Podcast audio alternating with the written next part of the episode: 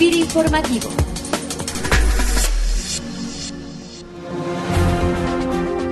Hola, ¿qué tal? Bienvenidos a FIRA Informativo. Les saluda como cada semana Cecilia Arista y el día de hoy terminamos dos ciclos. Uno, el ciclo de FIRA Informativo como podcast institucional para renovarse en una nueva etapa de productos y cápsulas de información institucional que a partir del próximo 20 de febrero estaremos presentando a ustedes. Y también terminamos hoy el ciclo de entrevistas que hemos venido realizando con los titulares de las direcciones regionales de la institución. Hoy toca el turno al director regional de FIRA en el noroeste, el ingeniero José Antonio García Vigil, con quien comentaremos respecto a las principales estrategias y líneas de acción que está llevando a cabo FIRA en esta región del país. Ingeniero, ¿qué estados conforman la región noroeste del país y cuáles son las principales ramas productivas en las que ha estado trabajando FIRA? La Dirección Regional del Noroeste se conforma por cuatro estados, el estado de Sinaloa, el estado de Sonora y la península que comprende Baja California y Baja California Sur. Esta región tiene una amplia diversidad de climas, eh, geográficamente también presenta diferencias, tipos de suelo distintos, sin embargo se caracteriza por tener una amplia productividad tanto en áreas agrícolas, ganaderas y pesqueras en particular. Esto permite que se desarrollen distintas actividades en, en, la región. En granos básicos, por ejemplo, se siembran un millón de hectáreas de cultivo de maíz y trigo y esto produce más de 8 millones de toneladas de producto. En el caso del trigo se produce en el noroeste el 67% de la producción nacional y en el caso de maíz el, el 22%. Si hablamos de frutales, se siembran 90 mil hectáreas de frutales, destacando sobre todo uva de mesa y aceituna, que estos son dos cultivos donde más del 80% de la producción se siembra en el noroeste. Y en particular el dátil, que es un producto típico de la región. En el tema de hortalizas es muy relevante la participación en papa y en jitomate o tomate rojo, dado que en el noroeste se produce el 50% del total del producto en México. Y hablando del tema ganadería, pues es muy relevante la producción de carne de cerdo y carne de bovino. Se producen aproximadamente 250 mil toneladas de cada uno de estos productos y esto representa el 19% de la carne de cerdo del país y el, el 14% de la carne de bovino. El caso de pesca tiene una particularidad.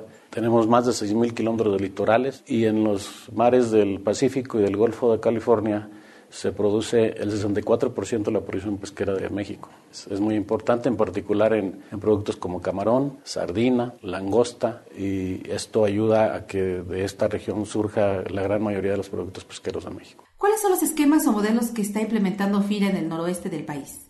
En el noroeste del país podríamos resaltar dos esquemas principales. Uno que ya tiene muchos años, que es el apoyo a los pequeños productores, particularmente agrícolas. Esto lo hacemos a través de participación de empresas privadas que funcionan como un segundo intermediario, lo llamamos parafinancieras, y nos ha permitido desarrollar más de 150 proyectos de este tipo, con lo que apoyamos una cartera superior a los 3.400 millones de pesos, que representa prácticamente el 10% del total de la cartera de FIRA en el noroeste. Y otro modelo que está tomando mucha relevancia es el desarrollo de proveedores. En particular, se están trabajando modelos importantes en maíz, en oleaginosas y en carne de cerdo. Estos modelos consisten en que trabajamos con una industria relevante de la red de valor. Esta identifica un mercado importante que demanda productos de alto valor agregado y se trata de articular a los proveedores de esta materia prima para que tengan la producción con la alta especificación que es demandada por el mercado, accesan a buenos precios, contratan la comercialización y pues tienen una rentabilidad mejor que si trabajaran de manera aislada. Estos esquemas nos demandan pues, la necesidad de invertir para mejorar la estructura de producción, se requiere de crédito, se requiere de asistencia técnica y se requiere de certificaciones y elementos de calidad en el producto que hacen que sean sostenibles en el tiempo. En el caso del cerdo, por ejemplo, estos esquemas nos permitieron crecer en 45% de la cartera el último año con dos modelos de desarrollo de proveedores en carne de cerdo que se destina al mercado de exportación, en particular a, al Oriente y a Japón. ¿Cómo participa FIRA en el desarrollo y el fortalecimiento de los proyectos productivos?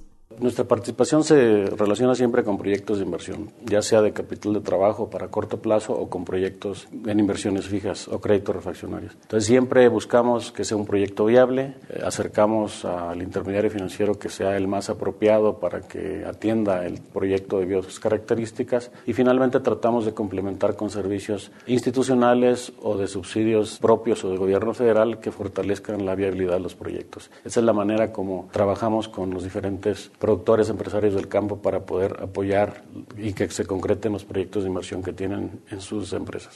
¿Por qué deberían, por último, productores y empresas del sector agroalimentario acercarse a FIRA? ¿Qué ventajas les ofrece la institución? FIRA es una institución muy sólida con una amplia trayectoria en el sector agroalimentario y rural. Tenemos fortalezas en, en, nuestros programas, en nuestra gente, en la estructura institucional, pero además tenemos alianzas importantes, por ejemplo, con el sector bancario, donde tenemos eh, amplia comunicación y conocimiento y se pueden desarrollar sinergias muy importantes para atender proyectos rentables en el campo. Por otra parte, el conocimiento del sector a profundidad nos permite identificar proyectos relevantes y asociar o convocar actores que puedan agregar valor a proyectos que sean detonantes de inversión y de, rentabilidad en las diferentes zonas. Y finalmente, bueno, también tenemos la fortuna de contar con la confianza del gobierno federal. Tenemos convenios que nos permiten canalizar subsidios directos al campo. Esto nos ayuda a mejorar la viabilidad de los proyectos y asegurar una recuperación. Diría que esas fortalezas, el productor, el empresario que se acerca a FIRA las puede observar y se dará cuenta que puede ser posible desarrollar proyectos exitosos.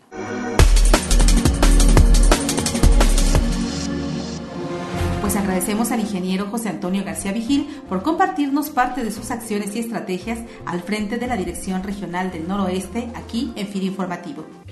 Y bien, pues con esto llegamos al final de esta emisión. Agradezco como siempre sus comentarios y sugerencias al correo enlace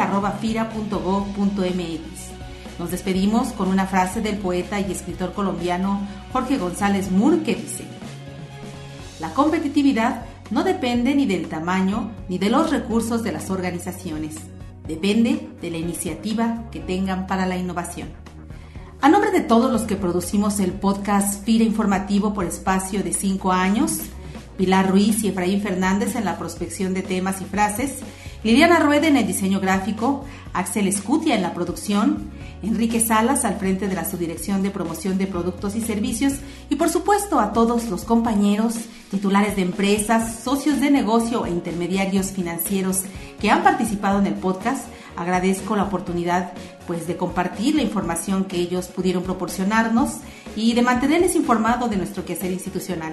Los invito para que a partir del próximo 20 de febrero se mantengan al pendiente de los nuevos productos del podcast que incluye una mayor participación y diversidad de temas institucionales.